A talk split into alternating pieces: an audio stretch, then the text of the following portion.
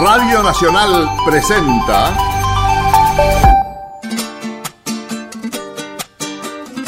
Patagonia Forestal, un espacio de encuentro y diálogo para compartir saberes y miradas.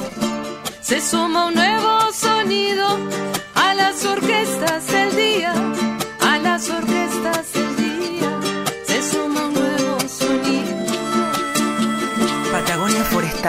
Un territorio de ideas y proyectos con visión de futuro. Se suma un nuevo sonido a las orquestas del día, a las orquestas del día. Se suma un nuevo sonido.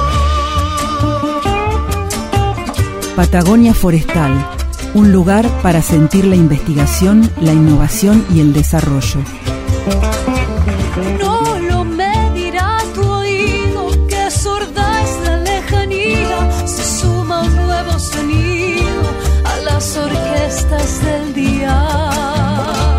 Patagonia Forestal, un programa del CIEFAP. Bienvenidos al segundo programa de Patagonia Forestal, eh, ciclo 2020. Aquí quien les habla, Héctor Gonda y Carla Novak. Sí, eh, y es un placer estar con ustedes en nuestra segunda oportunidad. Y como dijimos la vez pasada, uno de los desafíos que nos propusimos es intentar demostrarles que la ciencia no es aburrida, en todo caso los científicos somos los aburridos. Mm, un poco, a veces. No, y a veces son muy divertidos y muy atractivos con sus historias. Y una forma que se me ocurre de explicar esto es de comparar a la ciencia con el rugby. El rugby es un deporte que por muchos es considerado como algo muy lindo y divertido de practicar, pero aburrido de mirar.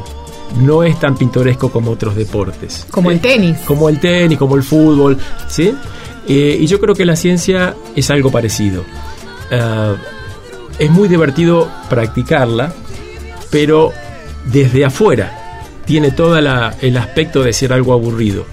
Eh, es una cosa más a largo plazo, tal vez lo opuesto al deporte, no solo al rugby. O sea, en el deporte tenemos los resultados casi en forma inmediata. En un partido que puede durar una hora y media, dos, ya sabemos quién es el campeón de algún deporte. La ciencia lleva años eh, llegar a obtener un logro, pero cuando ese logro se obtiene, la satisfacción es tan o más grande como cuando un deportista hace un gol.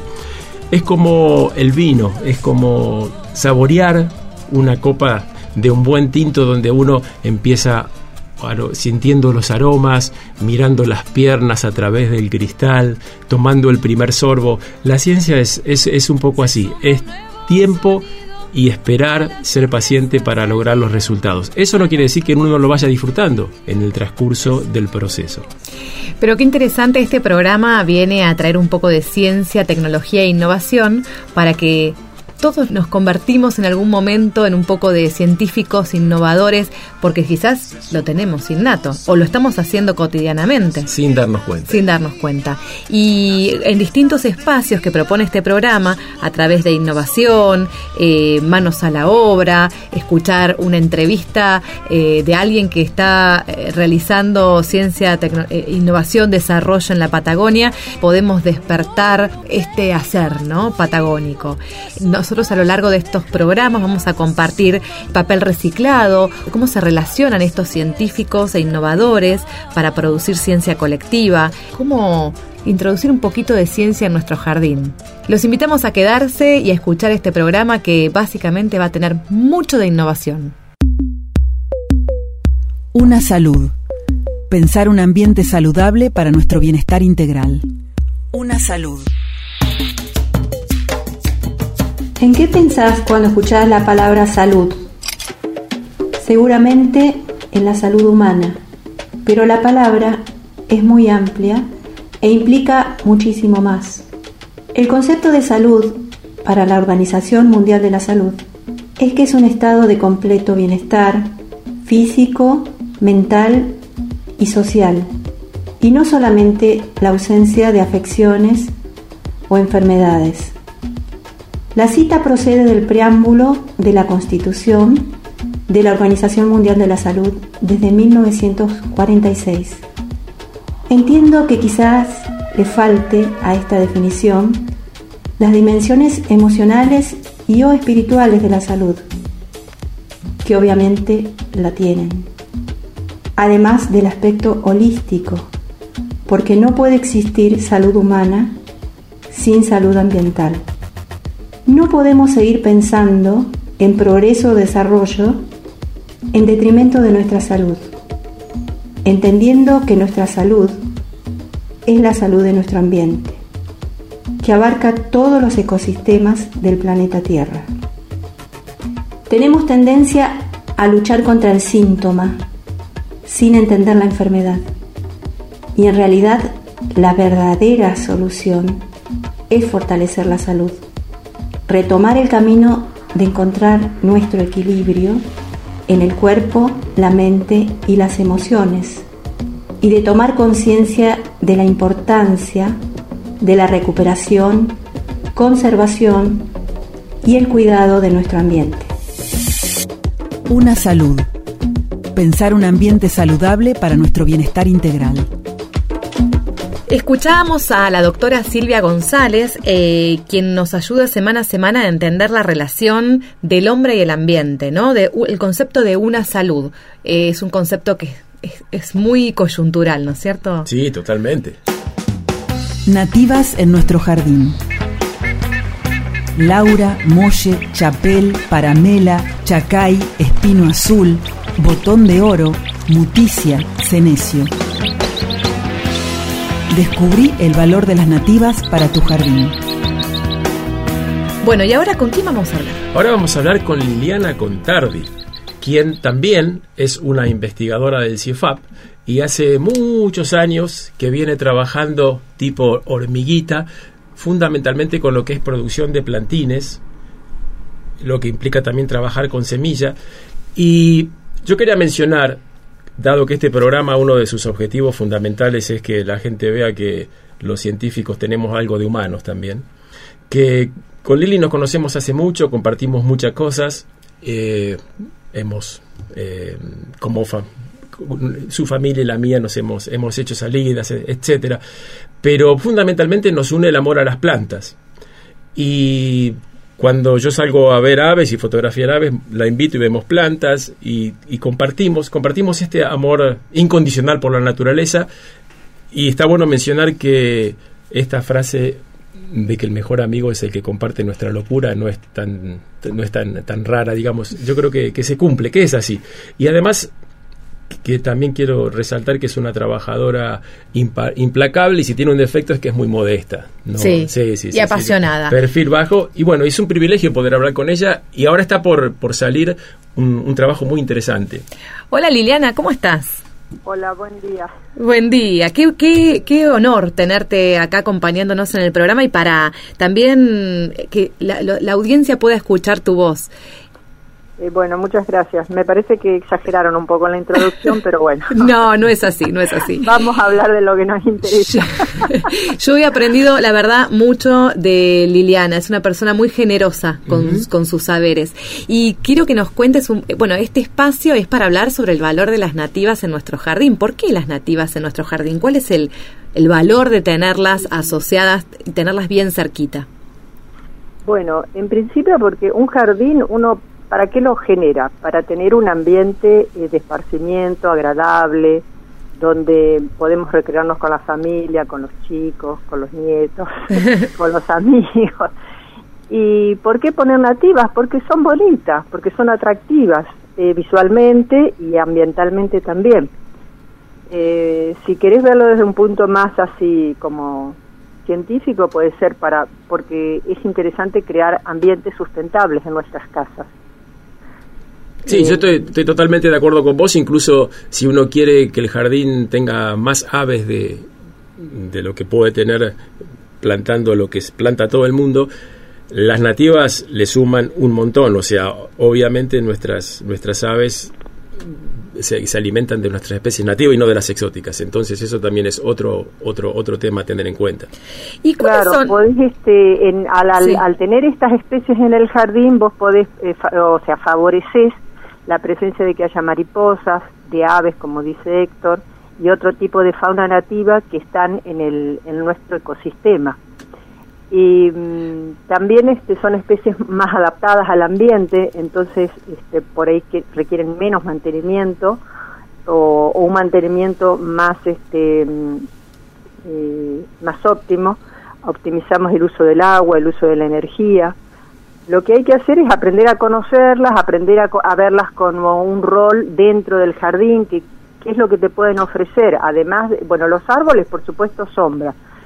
Y los arbustos te ofrecen este, sus flores, sus, sus aromas, sus colores, sus formas y también sus frutos, muchos que son los que atraen los pájaros, como hablaba Héctor recién.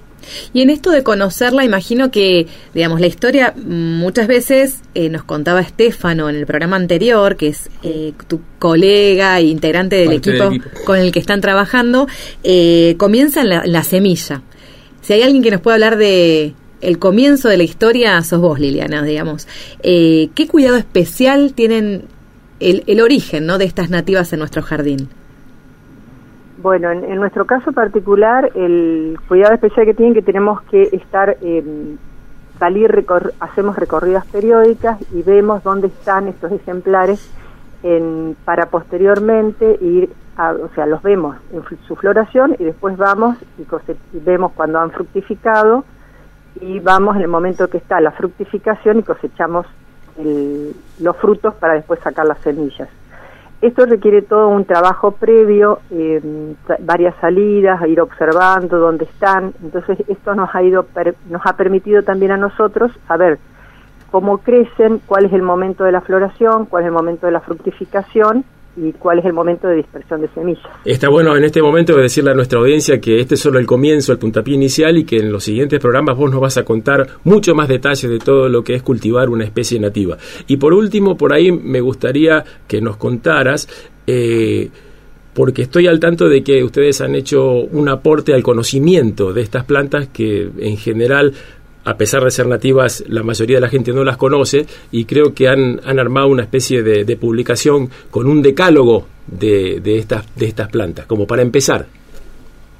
Sí, armamos una ficha con los usos que pueden tener desde el punto de vista de la jardinería, porque mm, eh, a veces hablamos con los viveristas o con los jardineros y, y no, no las conocen y no saben qué uso les pueden dar en el jardín. Entonces armamos la ficha de- destacando los roles que cada una puede cumplir, por ejemplo, para armar un cerco, un cerco vivo, en vez de poner este, especies exóticas, poner estas especies, o eh, ponerlas como un, un núcleo central en el jardín para por sus flores, o este, armar canteros con varias de ellas que tienen flores muy vistosas y generar una floración continua a lo largo del año. Buenísimo, esto ya es- creo que es una flor de introducción Sí. eh, a, a- a lo que va a seguir en el futuro y nos gustaría que nos, nos cuentes, no sé, eh, vos o, o- o también Carla, eh, dónde la gente puede tener el placer de ver esta descripción de, de las especies nativas. Con Liliana, bueno, eh, como parte del equipo de extensión del CIEFAP, trabajamos eh, en contribuir a que estos materiales sean eh, bien atractivos para los distintos públicos. Estas fichas que están en proceso van a estar publicadas eh, tanto en la página del CIEFAP, después van a estar disponibles eh, de manera impresa, pero hay mucha información que ya podemos compartirles asociadas a este programa, en esta circulación del conocimiento en las redes sociales. Así que, Liliana, yo te eh, los dos te comprometemos a continuar contándole, compartiendo el conocimiento que tienen ustedes a la audiencia y exactamente, el conocimiento es el principio de todo, ¿no? Sí, sí, sí. Y el día que no puedas eh, participar vos, nos mandás a Stefano, que ya también estuvo participando y sabemos que es eh, un, colaborador eh, incondicional con ustedes y está muy al tanto del, trabajo y nos puede dar un poco también, compartir con nosotros un poco del sentimiento que está detrás de todo esto, porque todo esto no es solo ciencia. Bueno, y una última cosita quiero aportarles, que además de la parte escrita, y en el, en el documento están las fotos, ustedes cuando pase toda esta pandemia y podamos movilizarnos más fácilmente, eh, hay ejemplos de estas especies plantadas en el predio del CIEFAM, entonces pueden verlas en su rol de jardinería, tanto en un cantero que hemos establecido como en el cerco perimetral donde las especies van a llegar a un estado adulto y las pueden observar bien. Buenísimo, vivenciar las nativas en nuestro jardín. Gracias, Liliana. No, por nada. Gracias a ustedes y que tengan buenas tardes. Unas buenas tardes. Gracias. Gracias.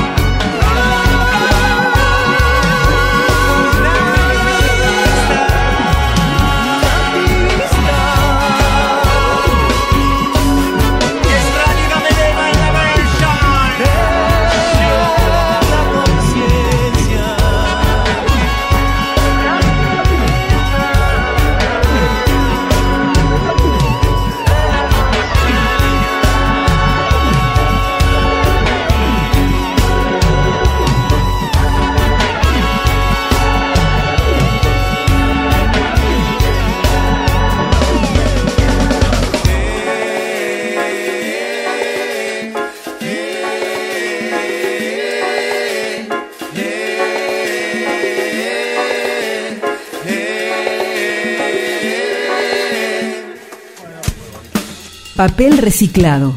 Revisamos papeles y nos acercamos al mundo científico para descubrir sus últimos avances e investigaciones. Papel reciclado. Simplemente ciencia.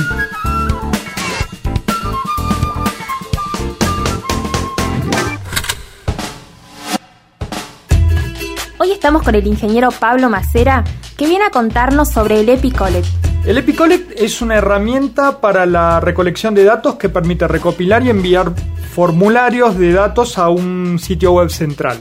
Proporciona la aplicación web y móvil para la generación de formularios y la recolección de datos desde múltiples dispositivos.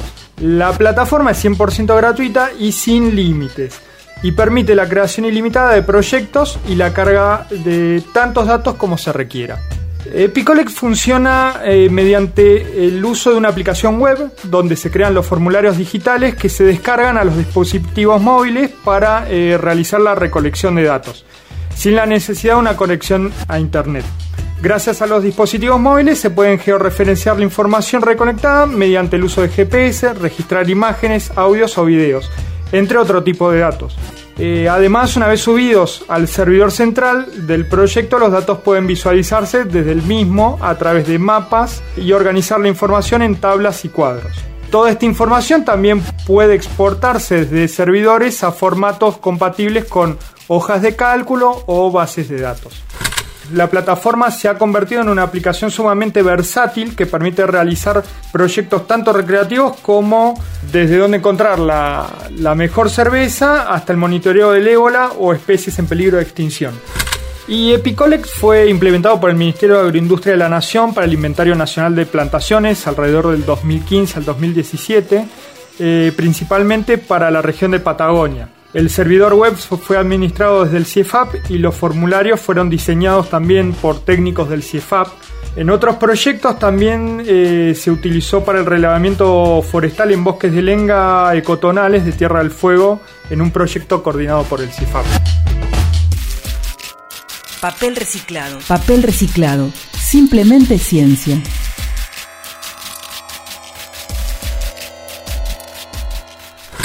Patagonia Forestal. Frecuencia para vivir la investigación, la innovación y el desarrollo.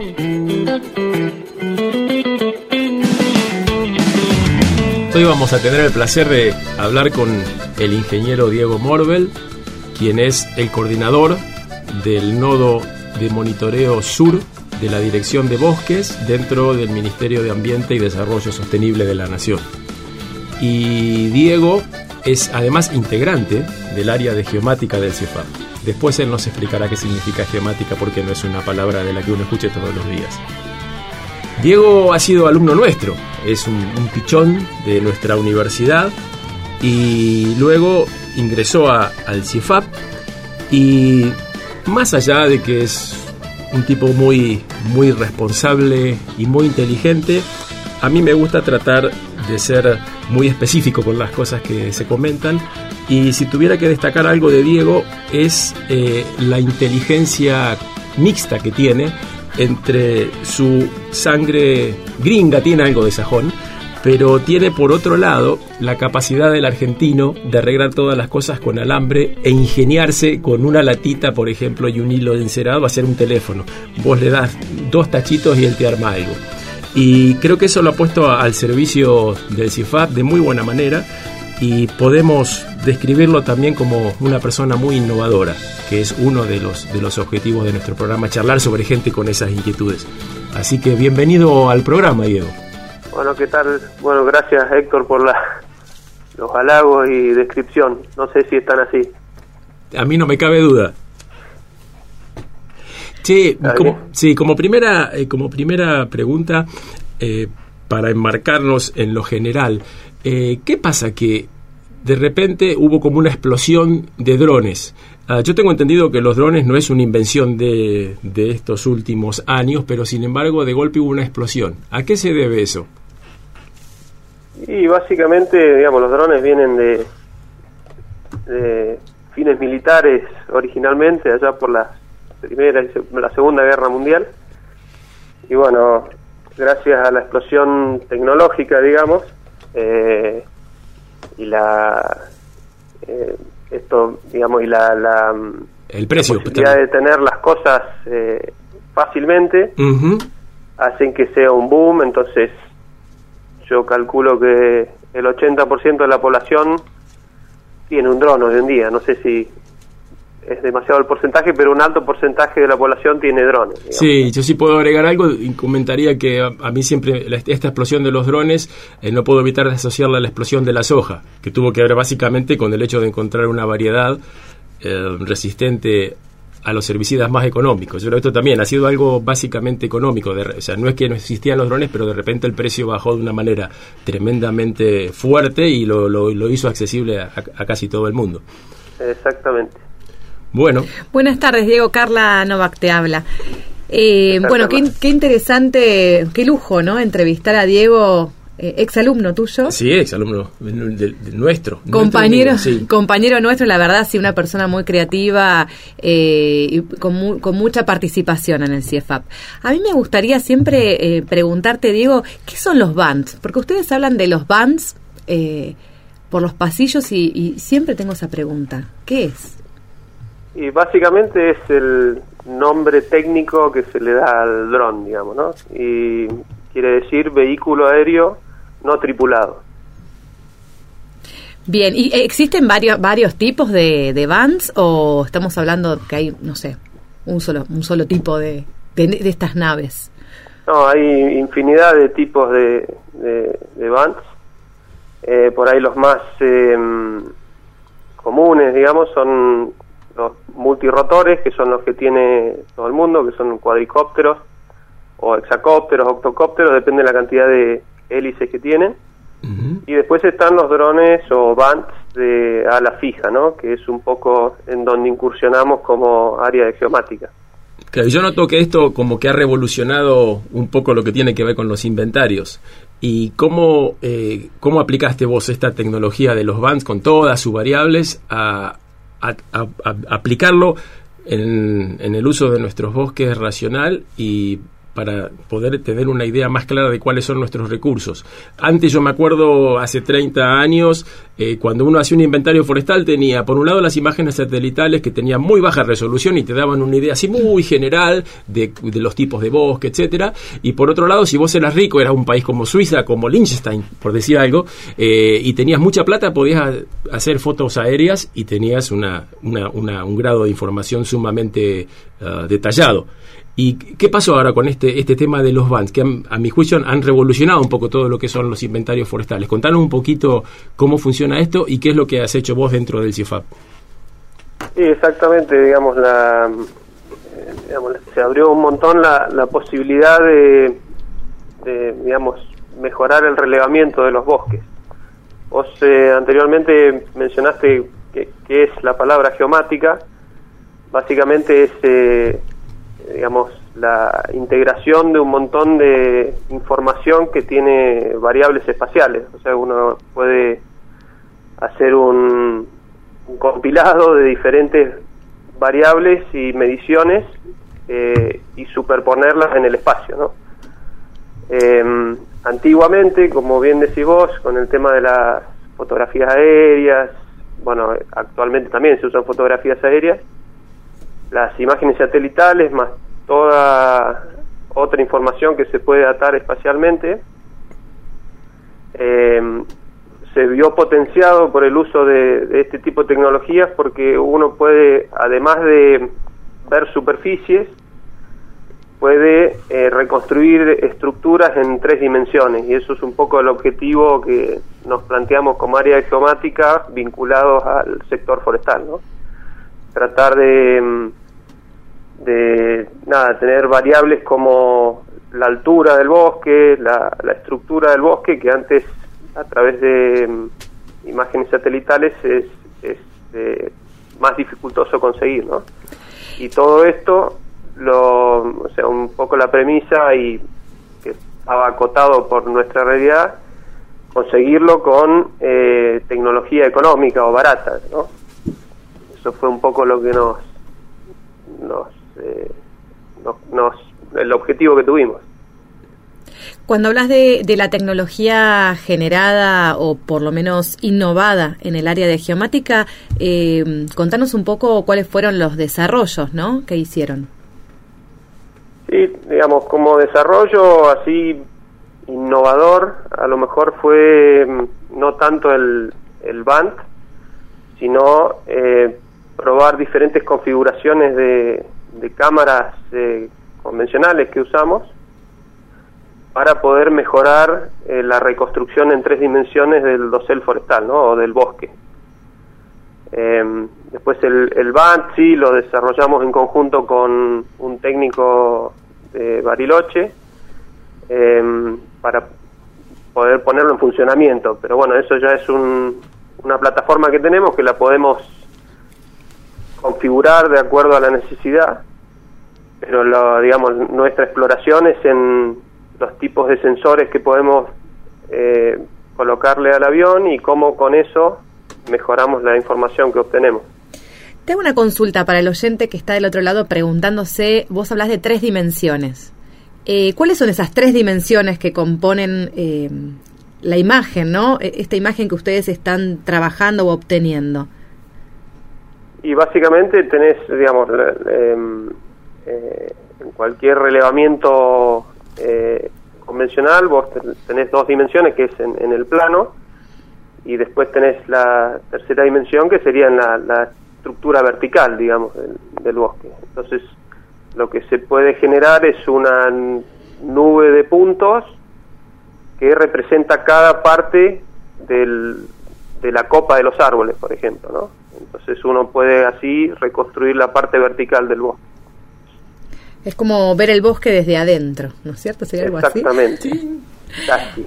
Casi como verlo desde adentro. Y ustedes trabajaron, eh, uno de, de las naves, vamos a decirle, estos drones, es el Skywalker X8. ¿Puede ser? Sí, ese es el, el nombre que tiene el, el, el fuselaje que usamos, que eso se, compra, digamos, el diseño del fuselaje se compra y después se arma el aparato con o sea, toda la electrónica, se monta sobre ese fuselaje. Entonces, eh, ese es uno de nuestros de nuestros avioncitos y, mm, eh, y bueno, es el que usamos para hacer todas estas pruebas.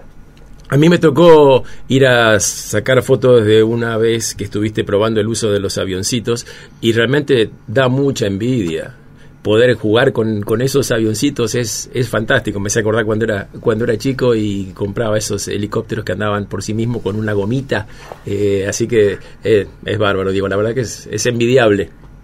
Sí, tiene su satisfacción en ese sentido, pero también tiene muchas frustraciones cuando eh, por ahí se rompen ante algún golpe y eso, y tenés que eh, arreglarlo, parcharlo. Eh, entonces tiene su, su doble filo, digamos. Sí, sí, me imagino como todo. Justamente te iba a preguntar cuáles son las mayores dificultades, ¿no? De trabajar con este tipo de tecnologías eh, acá en Patagonia. Claro, bas- bueno, básicamente los desafíos grandes en Patagonia son, eh, por un lado, el relieve montañoso que tenemos, que influye mucho en cuando uno hace la planificación del vuelo para el relevamiento, eh, toda la, operación que va a hacer el avión, uno tiene- siempre tiene que tener en cuenta el, el relieve para, digamos, evitar accidentes y colisiones, ¿no? Y el otro gran desafío son las cuestiones climáticas, ¿no? Patagonia es una zona muy ventosa y bueno, eso limita muchas veces la, la operación de, los, de los. Para quienes recién enganchan, sintonizan el programa, estamos hablando con Diego Morbel, él es ingeniero forestal, coordinador del equipo de monitoreo Nodo Sur eh, del Ministerio, de la Dirección de Bosques del Ministerio de Ambiente y Desarrollo Sostenible de la Nación. Eh, nos está hablando sobre eh, los bands, ¿no? Tecnología, eh, son drones. Sí, Estamos sí, sí, hablando... digo, lo- son eh, elementos que vuelan, pueden tener forma de avioncito o forma de dron. pero que se utilizan, son aplicados al, al estudio del bosque, ¿no? Al estudio de nuestros bosques patagónicos. Y hablando de estudios patagónicos, eh, te queremos preguntar qué, qué proyectos están llevando adelante o qué estudios están de- realizando con estas tecnologías innovadas eh, en el CIEFAP. Bueno, tenemos como dos, eh, digamos, eh, líneas. Una es en, bosque nativo, donde mm, estamos haciendo varios estudios eh, sobre la parcela de la universidad ahí en Huemules, que es un bosque de lenga. Y básicamente estamos trabajando en eh, cómo poder reconstruir de mejor manera posible la, la estructura, eh, digamos, vertical del bosque, pensando en por ejemplo, una de las salidas que podría tener ese, ese tipo de aplicaciones en, en estudios de digamos de degradación de bosque y ver cómo digamos la, la degradación de los bosques andino-patagónicos está muy vinculado a, a cambios estructurales en su, en su composición, ¿no? Entonces, esa es una de las eh, líneas de trabajo. Y por otro lado, sobre plantaciones eh, de, exóticas, o sea, básicamente pinos, estamos trabajando en metodologías para poder hacer inventario forestal, o sea, medir variables de, del bosque con eh, los drones, ¿no? Sí.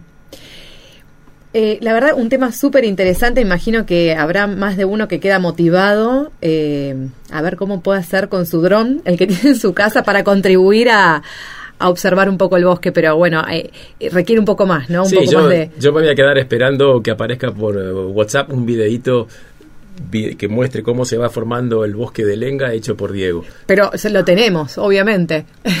Vamos a compartirle también a la audiencia eh, estos videos eh, que generamos eh, justamente probando una de, de estas tecnologías y las fotos que mencionaba Héctor, que realmente es un placer verlo a Diego, la pasión que le pone cada día a la hora de salir al campo a, a poner a prueba esta tecnología. Y obviamente también dentro del laboratorio, cuando lo vemos ahí muy serio procesando la información. Un placer realmente. Sí, Diego, muchísimas gracias por estar con nosotros y, y compartir eh, todo tu trabajo. Bueno, no, gracias, gracias a ustedes por, por darme la posibilidad de contar un poquito a, a- a la gente de la zona de, de qué se trata esto. Digamos, hoy en día cualquier persona puede operar un, un vehículo de estos. Eh, obviamente hay que trabajar en la operación responsable de estos, de estos aparatos. Digamos, hay reglamentaciones nacionales que un poco eh, lo que buscan es la- el, el uso responsable de, de estos aparatos, ¿no?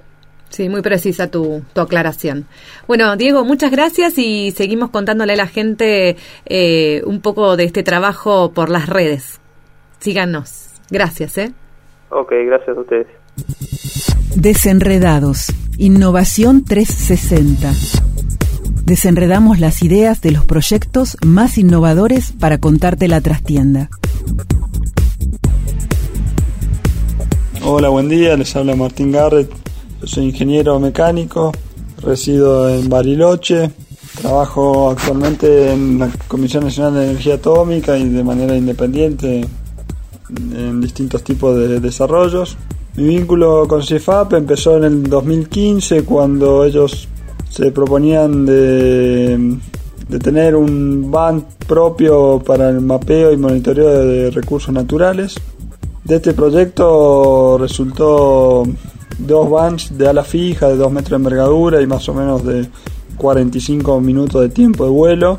Y lo más importante era que era todo open source, con la posibilidad de elegir y poner distintas cámaras a bordo, de hacer distintos tipos de vuelos o de distintos tipos de configuraciones que quedan totalmente libres y no están empaquetados en un software, en un hardware de alguna marca en particular.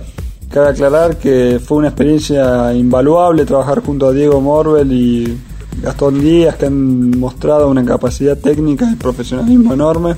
Respecto a nuevos proyectos, yo creo que hay un mundo nuevo para explorar con el tema de la inteligencia artificial, los sistemas de, de bands reactivos, o sea, que tomen decisiones en el propio vuelo mientras están tomando datos y en función de esos datos que ejecuten distintas acciones. Es un área que promete soluciones en muchas aplicaciones como monitoreo de plagas, monitoreo de fuego, búsqueda de personas perdidas y muchas más, ¿no? Bueno, agradezco por estos minutos de difusión y agradezco a CIFAP por mantener su premisa de investigación, desarrollo e innovación. Desenredados. Innovación 360. Cocina. La ciencia se mete en la cocina. Recetas con aroma a ciencia. Buenas tardes, Carolina, ¿cómo estás? Buenas tardes, chicos, ¿cómo les va? Bien, muy bien, acá ansiosos por escucharte. ¿De qué vamos a hablar hoy? Bueno, hoy vamos a hablar de esta especie de hongo, el Rhizopogon rociolus, ese es el nombre científico, se los conoce como papitas, falsas trufas o, o trufas del pinar. Son unos hongos muy bonitos, que son redondos, como una pelotita, a veces medio ovalados. Aparecen enterrados o semi-enterrados en, en el suelo o en la pinocha en plantaciones de pino. Es como el, el hongo de pino que hablábamos la semana pasada, un hongo que se asocia eh, con las raíces de los pinos y en, una relación de, de, beneficio mutuo. O sea que solo eh, ocurren cuando hay pinos en, en, el, sector. ¿no? Eh, como están enterrados o semienterrados, muchas veces para encontrarlos hay que remover un poco la hojarasca, ¿no? Y aparecen como unas pancitas medias rosadas o a, veces amarillas cuando ya están más maduros. Y, y bueno, son muy abundantes en, en suelos eh, arenosos. Ahí eh, aparecen frecuentemente como, como, en nidos, ¿no? Como en mucha cantidad.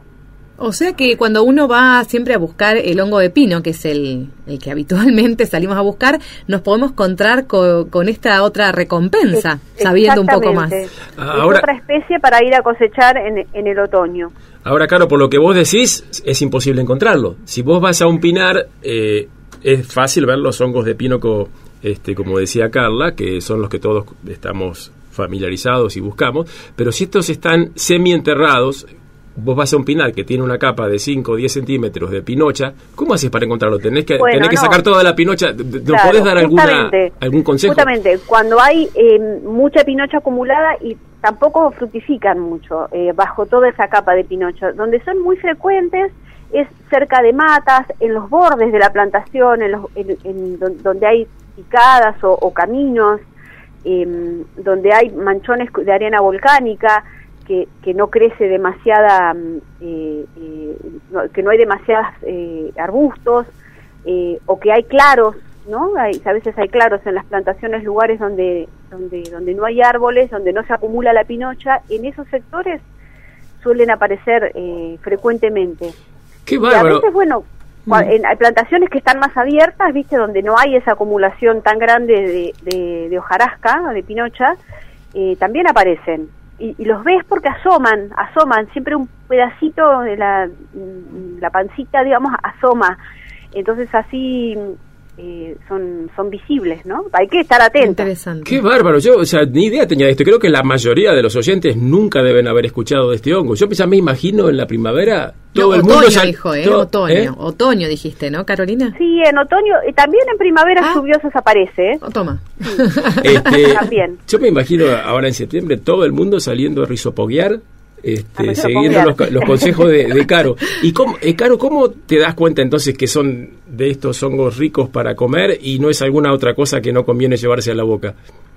Bueno, esta especie en particular lo que tiene de muy característico es, eh, es un color rosado. Bueno, son redondos, ¿no? Como una pelota. Y el, el, la parte externa, la piel, cuando está inmaduro, que es el momento de consumirlos, ahora les voy a contar, en ese momento el, la piel de la fructificación es blanca y con manchas rosadas, vináceas, así bien característico. Hay otros hongos hipogios, así como estos que crecen enterrados, que tienen otros colores y no tienen estas características piolas que tiene el, esta, esta falsa trufa. Entonces, eh, tenemos que buscar ese, ese color rosado. Eh, cuando empieza a madurar el hongo, va, se va tomando un color amarillo fuerte. Eso coincide con un cambio en el color de adentro de la esponja, de la carne, que cuando está en maduro es blanco, bien, bien blanco y crocante, tiene como una, como una textura, como un nabo así medio crujiente, muy, muy, muy interesante. Cuando empieza a madurar se empieza a poner un color verde oliva, marrón al final. Ahí ya no es comestible. Entonces los tenemos que enganchar justito después de las lluvias, cuando este, recién salen, que están blancos. ¿ah? Ese es el momento donde son comestibles. Y para su cosecha, ¿qué recomendaciones o qué buenas prácticas eh, le contamos a, la, a, los oyentes? Bueno, es esto, ¿no? El, siempre la cosecha hay que tratar de cualquier producto silvestre no hacer ningún destrozo en el, en el, en el, en el ambiente. Entonces, tratar de buscar estos sectores que hablábamos y, co- y cosechar, mo- mover un poco la hojarasca, después volver a cubrir uno, uno que una vez que uno ya cosechó, no empezar a revolver todo y a romper el, el suelo, ¿no? Eso nunca es aconsejable.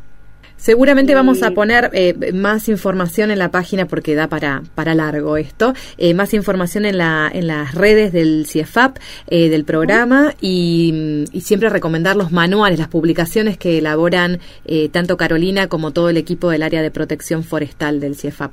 Y ahora me gustaría no quedarnos sin la receta. Contanos cómo preparar eh, este, esta falsa trufa. La receta que yo elegí para compartir es un estofado de pollo con, trufas del pinar.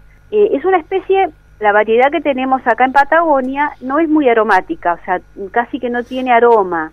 Lo que sí tiene es muy, muy buena forma, muy interesante y este, la textura esta, que aparte eh, absorbe muy bien los sabores, ¿no? Entonces, si lo preparamos en un estofado, en un guiso y demás, va a absorber ¿no? bien los, eh, los, los aromas y los sabores de la preparación. Por ahí está bueno también es muy brevemente decir lo que es un estofado, porque los chicos de menos de 20, 25 años no saben qué es un estofado. Eh, brevemente, ¿Vos decís? sí, estoy lo he comprobado.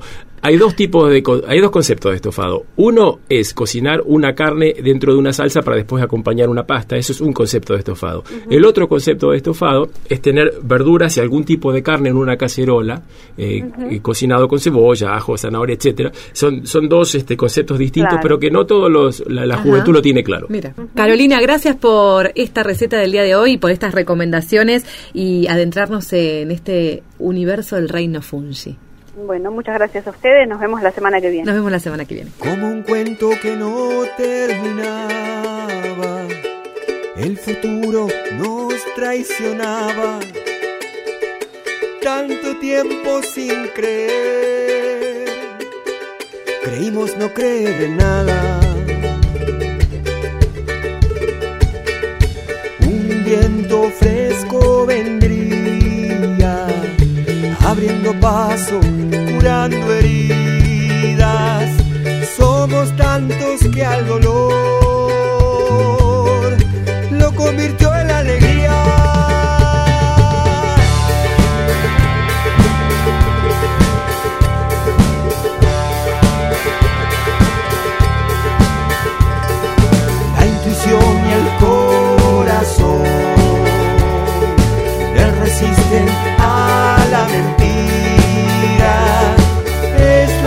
la nueva fe,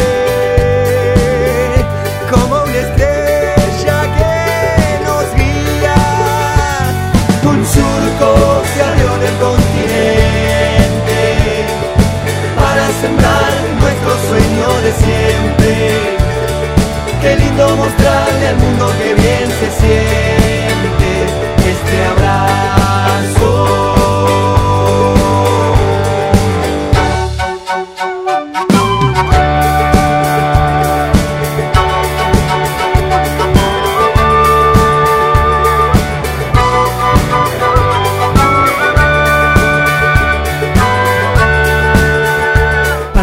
Forestal, un programa del CIEFAP. Innovando. Innovando. Conozcamos a los hacedores que llevan adelante ideas con innovación. Mi nombre es Sergio González Acosta, trabajo en el Ministerio de Ciencia, Tecnología e Innovación de la Nación. La investigación científica es la búsqueda para encontrar una respuesta. Es un espacio para los curiosos, los inquietos, que de una u otra manera quieren comprender, descubrir y ayudar a conocer y entender el mundo que nos rodea. El desarrollo es el acto de revelar lo desconocido. Es un avance gradual que mediante una implementación de un método nos permite paso a paso tener un crecimiento y conquistar la cima.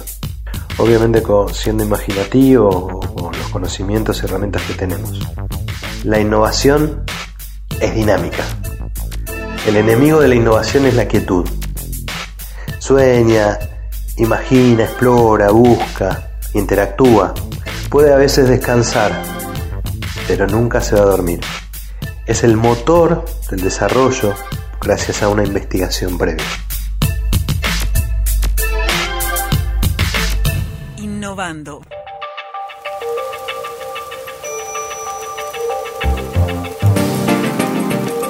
Nuestro clima. Porque no solo importa el tiempo. Acompáñanos a conocer el clima de nuestra ecorregión patagónica. Escuchábamos a Sergio González Acosta, él nos habla sobre el valor de la innovación, él es integrante del Ministerio de Ciencia y Tecnología de la Nación. Y ahora vamos a seguir con nuestra columnista en climatología, un lujo, María del Carmen Dentoni. Contanos, sector. Sí, María del Carmen es licenciada en Ciencias Meteorológicas y son muy poquitos los profesionales de esta especialidad en el país y tenerla a ella como exclusividad de nuestro programa para nosotros, la verdad que es un honor. Y hoy uh, quiere compartir unas inquietudes respecto de dichos, creencias, frases relacionadas con el clima que son muy comunes en, en, entre nosotros, entre la gente.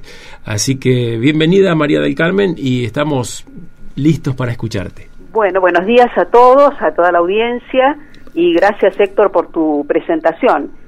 Y lo que decís eh, en relación a la cantidad de meteorólogos en Esquel es muy cierto. En el país somos muy relativamente pocos los profesionales de la meteorología en comparación a otras este, profesiones y la verdad es que en Esquel hay una alta concentración de, este, por distintos motivos, ¿no? De, de, profesionales de la meteorología. Está bueno. Eh, la, el programa anterior estuvimos haciendo alguna introducción sobre el clima y su caracterización. Yo les comentaba que es difícil encuadrarlo a veces en las clasificaciones climáticas. Uh -huh especialmente en esta zona, con tantas variaciones de una de las variables que más se utiliza para las clasificaciones, que es la precipitación, ¿no es cierto? Y nosotros tenemos este, valores tan diferentes en una distancia muy cortita entre el límite con Chile y la, este, la zona del ecotono. También les comentaba que el clima, además de, de, de ser caracterizado por la temperatura, la precipitación, y otras variables, también tiene asociados en cada región fenómenos, especies particulares, que la gente conoce, eh, que la gente conoce y eh, describe con dichos o con refranes que, eh, que hacen referencia a esos fenómenos. Algunos son ciertos, otros no tanto, algunos están bien fundamentados, otros tienen un poco de confusión. Uh -huh. eh, en esta época que estamos del año y con los fríos que hemos tenido, pensé en uno que, en una frase que hace referencia a la helada, que seguramente los oyentes utilizan, y que es cae la helada, o a la mañana cayó una helada. Sí, tal cual. Y entonces pensé en comentarlo y ver si realmente la helada cae de algún lado o, o no es tan así la, la, este, la cuestión. Para empezar vamos a, este, a definir qué es una helada. Uh -huh para, para estar de acuerdo en lo que estamos conversando. Y bueno, una helada es cuando la temperatura alcanza los 0 grados o menos. ¿No es cierto? Cuando llega a los 0 grados comienza a helar. Uh -huh. Y mientras, mientras se mantiene por debajo de los 0, gra 0 grados, está helando. En cualquier momento del año que ocurra y en cualquier hora del día. Uh -huh. Las heladas pueden ser muy cortitas, si la temperatura llega a 0 grados y sube enseguida, o muy extensas, pueden durar todo el día, pueden ser suaves o muy intensas de acuerdo a, las a cuánto baje la temperatura. También las heladas se producen por distintos motivos. Hoy no vamos a hablar de todas, hay distintas razones o distintos procesos meteorológicos que hacen que ocurra una helada.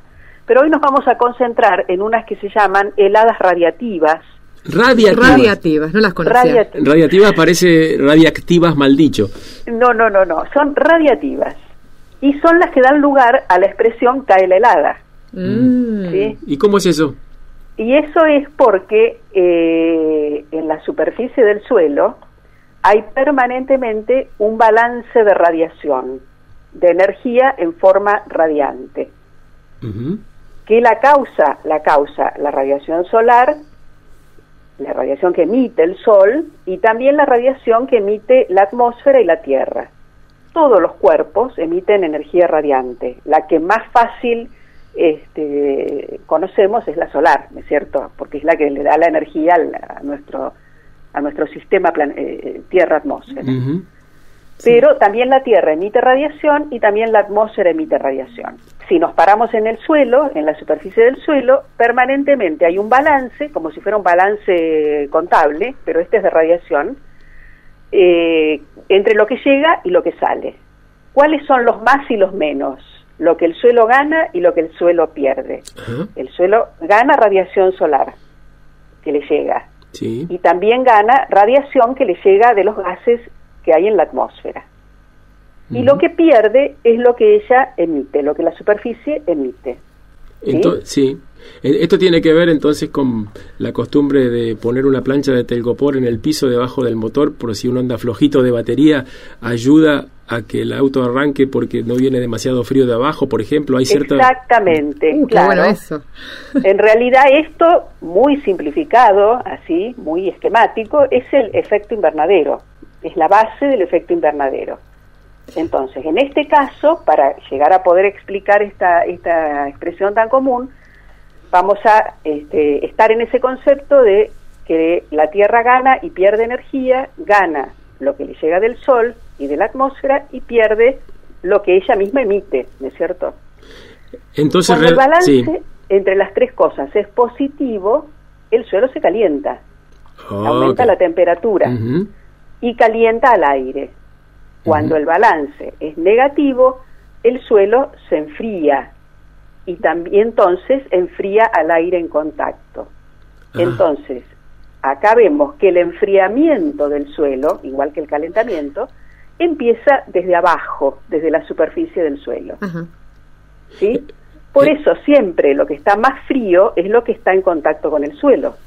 Y Oh. creo que acá nace la idea de que la helada cae, porque la gente percibe que la temperatura más baja está cerca del suelo. Miramos. Muy Pero bien. en realidad no cae de ningún lado, se genera, Se genera. en el suelo mismo. Todo lo que vamos Otra- aprendiendo con María del Carmen. Sí. Después el libro cuestión- gordo de María del Carmen. sí, más o menos. Otra cuestión que hace a la idea de que la helada cae es que la helada tiene asociados fenómenos que también se ven cerca del suelo. Uno es, por ejemplo, que las plantas se queman, se ven negras, se Sí. queman los tejidos con el frío, y eso es lo que se conoce como helada negra. Ah, por eso se llama negra. Por eso se llama negra. ¿Y la blanca? Y la blanca es cuando la helada tiene asociado otro fenómeno del que podemos hablar en otro programa. Sí. Ok, dejamos entonces la... Dejamos ahí eh, el anzuelo para seguir escuchando eh, este espacio de climatología con la doctora María del Carmen Dentoni, que hoy Sí. nos introdujo en la helada, ¿cómo era? Eh, que cae la helada. Cae la helada, cae, Cae la la helada. cae la Entonces, helada. bueno, eh, cuando tiene asociada la un fenómeno que se llama escarcha, que se asocia a la helada, pero que no es lo mismo, también las, per- las personas lo ven apoyado sobre el suelo en general, a veces también sobre las plantas, pero lo primero que se visualiza es en el suelo.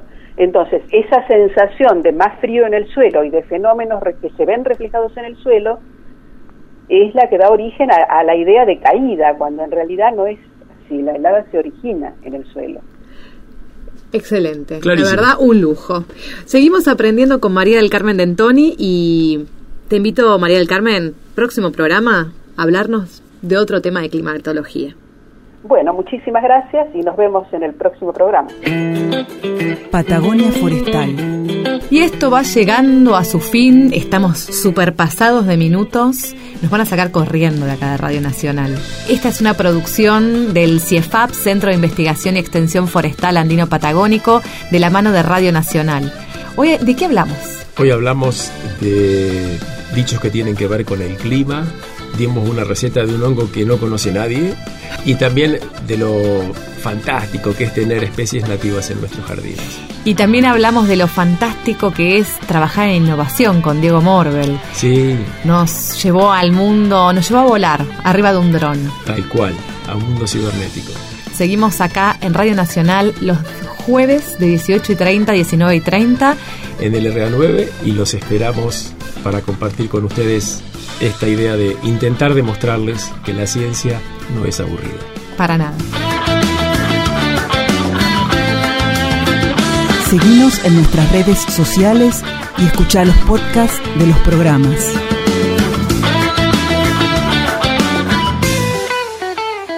Patagonia Forestal